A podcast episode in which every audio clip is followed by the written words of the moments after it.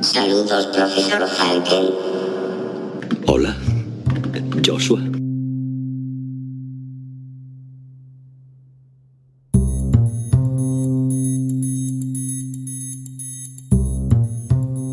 Hola, me llamo Frances Vox y esto es Saludos, profesor Falken, un podcast en el que repasamos noticias y aplicaciones de inteligencia artificial, pero en un lenguaje que entendamos los que no somos ni Ada Lovelace ni Isaac Asimov. Este es el vigésimo octavo episodio, hoy es domingo 14 de noviembre de 2021 y solo quedan 41 días para Navidad. Ya toca ir rebuscando por los armarios a ver si encontramos aquel pesebre del año pasado, el árbol de la Navidad y compramos el cagané de moda de este año, al menos aquí en Cataluña, que somos un poco escatológicos con nuestros gustos. Pero bueno, vamos con lo que más me ha molado de la inteligencia artificial de esta semana.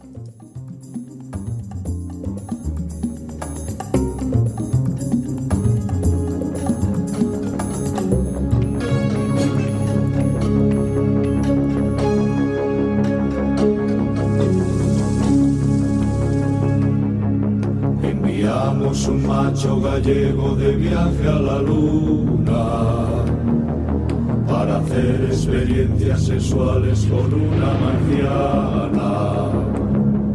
Nada más poner pie en el planeta tiró de carallo. Y todas las galanticonas temblaron, temblaron. Hay un gallego en la luna. Un proyecto de la Universidad de Santiago de Compostela y de la Junta de Galicia diseñará varios recursos para que los algoritmos de ambos sistemas de inteligencia artificial empiecen a comunicarse en gallego. Eh, señor Spider-Man, eh, ¿le puedo llamar Spider-Man, señor Spider-Man? Como quiera, llámame Spiderman, llámame Pedro, llámame por teléfono, lo que le apetezca. Su verdadero nombre eh, es Pedro. Sí, señor, Pedro Parque, natural de Carballo, provincia de A Coruña. Como ves, si Spiderman en el fondo es gallego, ¿cómo no va a hablar en gallego algo que aprende solo, como la inteligencia artificial? Pues a Xunta y la Universidad de Santiago de Compostela lo harán posible con la firma del primer convenio que permitirá a terceros introducir en sus creaciones voces artificiales de alta calidad en gallego. Entre otros recursos será posible escoger el género o la edad. Se trata de un convenio a través del cual la Junta aportará 60.000 euros y la universidad 90.000 más. Las primeras contrataciones para el desarrollo del proyecto las llevarán a cabo investigadores del CITIUS y del Centro de Supercomputación de Galicia, CESGA. La Administración Económica destinará al proyecto NOS 15,5 millones de euros con el objeto de implementar el gallego entre los idiomas que emplean los asistentes de voz. También se incorporará el idioma en otras aplicaciones informáticas, así como correctores, traductores automáticos y procesadores de texto. Lo que pasa es que miedo me da la combinación de gallego con Siri. Tópico o no, se dice de los gallegos que no se sabe si van o si vuelven. Tienen fama de ser así como más que indecisos, de no acabar de mojarse, excepto por la lluvia, claro. Evidentemente es un topio, un tópico, pero claro, es que la combinación y el resultado de una Siri gallega, da yuyu.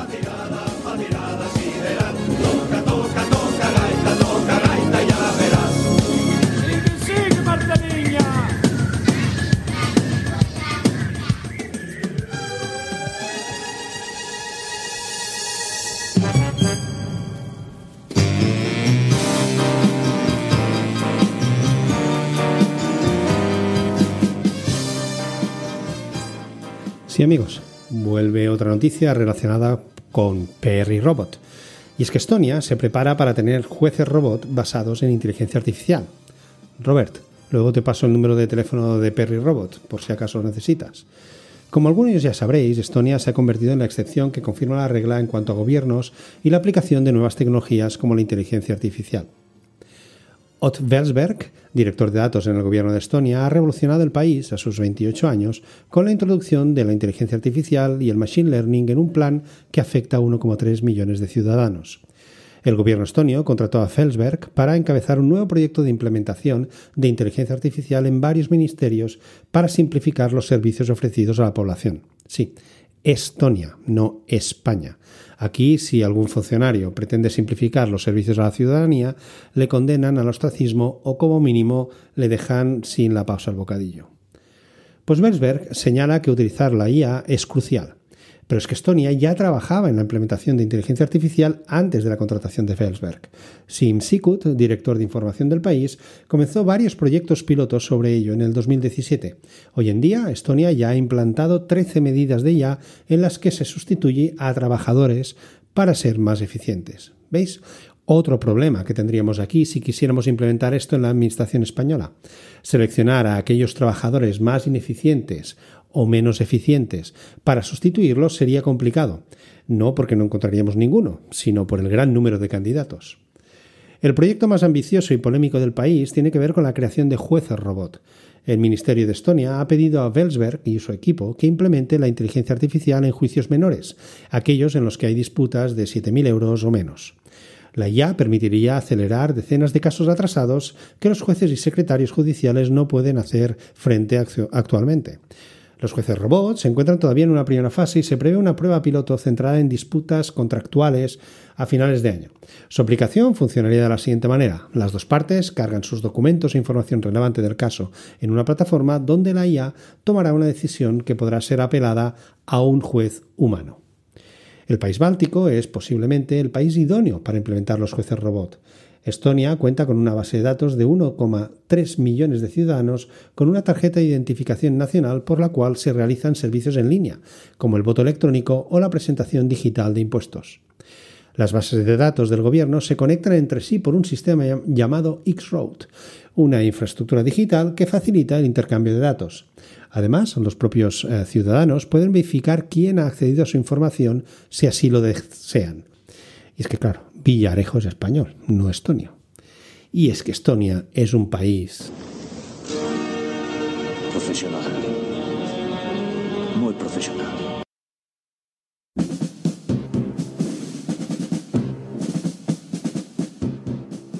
Y en Estados Unidos, el brazo de investigaciones avanzadas del Pentágono, DARPA, desarrolla un robot volador que utiliza telas de araña como Spiderman para abatir a drones terroristas.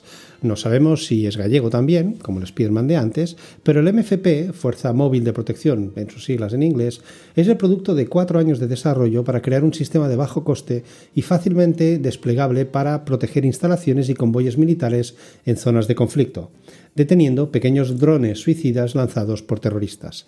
La agencia asegura que ha probado el MFP con un éxito total, derribando intrusos no autorizados durante unas pruebas en la base de la Fuerza Norteamericana de Eklin, en Florida. DARPA, además, afirma que este interceptor es de bajo coste y reutilizable. Pero quizás lo más importante es que está diseñado para proteger también a la población de daños colaterales. El sistema no utiliza ni explosivos ni proyectiles que podrían alcanzar a cualquier edificio, transeúnte o a los propios vehículos del convoy.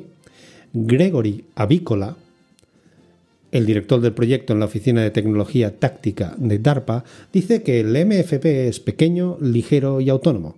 La simplicidad del sistema, asegura, lo hace barato de fabricar y operar. El MFP no requiere piloto. Una vez lanzado, opera de forma totalmente automática, detectando múltiples amenazas aéreas simultáneas e interceptándolas. Para conseguir este objetivo, DARPA afirma que los ingenieros de Dynetics, la compañía militar a cargo del desarrollo, han tenido que crear un sistema que integra múltiples sensores, sistemas de vuelo y contramedidas que, según ellos, nadie había conseguido hasta ahora. Según DARPA, el corazón del sistema FP es un todoterreno militar equipado con estos interceptores y un nuevo sistema de radar en la banda X que está constantemente monitoreando el espacio aéreo. Este radar automáticamente detecta e identifica amenazas aéreas no pilotadas, dice la agencia, pasando la información a un sistema de inteligencia artificial que toma la decisión de lanzar uno o varios de estos interceptores según la naturaleza del ataque. El sistema empareja a cada interceptor con uno de los atacantes y vuela a su encuentro de forma autónoma. Dependiendo de la naturaleza de la amenaza, el sistema FP puede lanzar dos tipos de interceptores que disparan diferentes tipos de contramedidas para derribar el objetivo. Uno de ellos es un tradicional dron de ala fija de pequeño tamaño. Una vez en el aire, despliega su sistema de propulsión, un rotor situado en la mitad superior del cuerpo que comienza a girar a alta velocidad para mantenerlo flotando en el aire, como el típico dron que utilizan los youtubers. Sin intervención humana alguna, este Spiderman volador, y aquí ya no es como lo de los youtubers, comienza a volar en un curso de intercepción, disparando una especie de telaraña sintética de gran densidad que enreda los ro rotores del dron atacante, haciendo que fallen sus motores y haciendo también que caiga al suelo sin lograr su objetivo. La agencia dice que probaron con éxito más tipos de técnicas no cinéticas para derribar objetivos, pero no las han revelado al público todavía. Y esto da miedo. Y como última noticia, me gustaría destacar que se ha premiado a un joven barcelonés que diseñó un sistema de inteligencia artificial para detectar el dolor. Pau Rodríguez obtiene uno de los galardones de investigación concedidos por la Sociedad Científica Informática de España y la Fundación BBVA. La trayectoria de Pau Rodríguez, Sabadell 30 años, solo se entiende a partir, del nomadismo profesional forzoso, es decir, que se tuvo que ir al extranjero para mm, ganarse las judías, y la excelencia académica que ha caracterizado a muchos investigadores. Un destino compartido con muchos de sus colegas que en su caso le ha llevado desde su Cataluña natal hasta Bélgica, sí, primer paso un poco chungo, para estudiar un máster. Y ahora mismo a Montreal, en Canadá, donde le han ofrecido una estancia para investigar. En el otro lado del Atlántico es donde este doctor en ingeniería informática ha visto cómo una de sus investigaciones sobre inteligencia artificial y redes neuronales cobraban relevancia un trabajo que ha sido reconocido esta semana con el premio anteriormente mencionado. El galardón lo ha conseguido gracias a que ha diseñado unas máquinas que detectan el dolor humano con gran precisión. La IA, una vez que aprende a partir de los datos introducidos por los médicos y de las imágenes que recibe, asocia determinados movimientos o expresiones faciales con diferentes niveles de sufrimiento. Pequeñas muecas, parpadeos o gestos con las manos imperceptibles para el ser humano, pero no para un algoritmo, que facilitan los tratamientos médicos, como en las unidades de dolor y las estancias hospitalarias. Es un sistema que aprende mediante imágenes en vídeo. Es más complicado que con fotografías porque aquí hay tres dimensiones en lugar de dos. El tiempo también ha de comprenderlo. Tardamos un año en desarrollar el proyecto, comenta Rodríguez. Una de las dificultades con las que se topó fue conseguir que el algoritmo atendiera a todos los pacientes sin conocer nada previamente de ellos. El aprendizaje automático necesita infinidad de datos de entrada para funcionar óptimamente. Aquí el problema residía en que estudiaba a personas concretas. Aprendía únicamente de estos modelos. La fórmula para solventarlo, según argumenta Rodríguez, fue evaluar el entrenamiento con un conjunto de pacientes jamás vistos por la máquina. Si funcionaba bien, era posible que aprendiera unas reglas generales aplicables a cualquier persona, no a una en concreto. Y funcionó, precisa. Un hospital, en, un hospital en Niza ha incorporado el proyecto como parte de sus servicios de atención a los pacientes controlan el dolor que sufren. Sin embargo, han visto que pueden sacarle mayor partido. El algoritmo ayuda ya a detectar enfermedades relacionadas con la demencia, como el Alzheimer. Debido a que el entrenamiento se realiza con imágenes en vídeo, resulta también sencillo observar estos movimientos de los músculos faciales que dan pistas sobre este tipo de patologías. La intención es que la tecnología identifique antes que el humano la enfermedad, cuando una persona intenta reproducir un signo o un gesto y lo hace mal, que es uno de los síntomas de la demencia, la máquina lo identifica rápidamente, asegura Rodríguez. Con tanta inteligencia artificial, la ética no podía pasar de puntillas. La comunidad técnica cada vez está más encima de sesgos, discriminaciones y malos usos presentes en este tipo de innovaciones. Aunque aún siguen vigentes, ha incrementado el celo a la hora de fijar ciertos límites. El propio Rodríguez dice que en Canadá se toma muy en serio este asunto. En sus trabajos académicos le obligan a rellenar un punto en concreto sobre cuáles son las implicaciones del proyecto, a quién beneficia y perjudica y hasta dónde puede llegar su desarrollo. Lo ideal sería que los países legislaran al respecto, pero al menos el debate ya no se deja al margen y hay cierta voluntad para que las empresas no creen algoritmos sesgados racial y socialmente, apunta. Diferentes estudios redundan que esta década, casi recién estrenada, estará dominada por la inteligencia artificial. Rodríguez tiene claro que nos encontramos en medio de una revolución capaz de calar en toda la sociedad y en ámbitos a priori alejados de alardes tecnológicos. Podrá resolver muchas tareas complejas. Ya se emplea, por ejemplo, en el diseño de nuevos medicamentos. Ha creado unas moléculas que interactúan con las humanas durante una enfermedad y reduce parte de los efectos secundarios. Rodríguez desconoce hasta dónde puede desarrollarse el algoritmo. Su intención es que cualquier persona extraiga el máximo partido. Por esta razón, ha optado por dejarlo como código abierto. Aunque ahora mismo deje un poco al margen esta investigación, su siguiente proyecto se centrará en que la inteligencia artificial requiera poco entrenamiento y ninguna supervisión durante el aprendizaje, es decir, que replique en la medida de lo posible el funcionamiento cerebral. Lo veo como un niño que directamente aprende jugando por ensayo y error sin que nadie lo controle, concluye.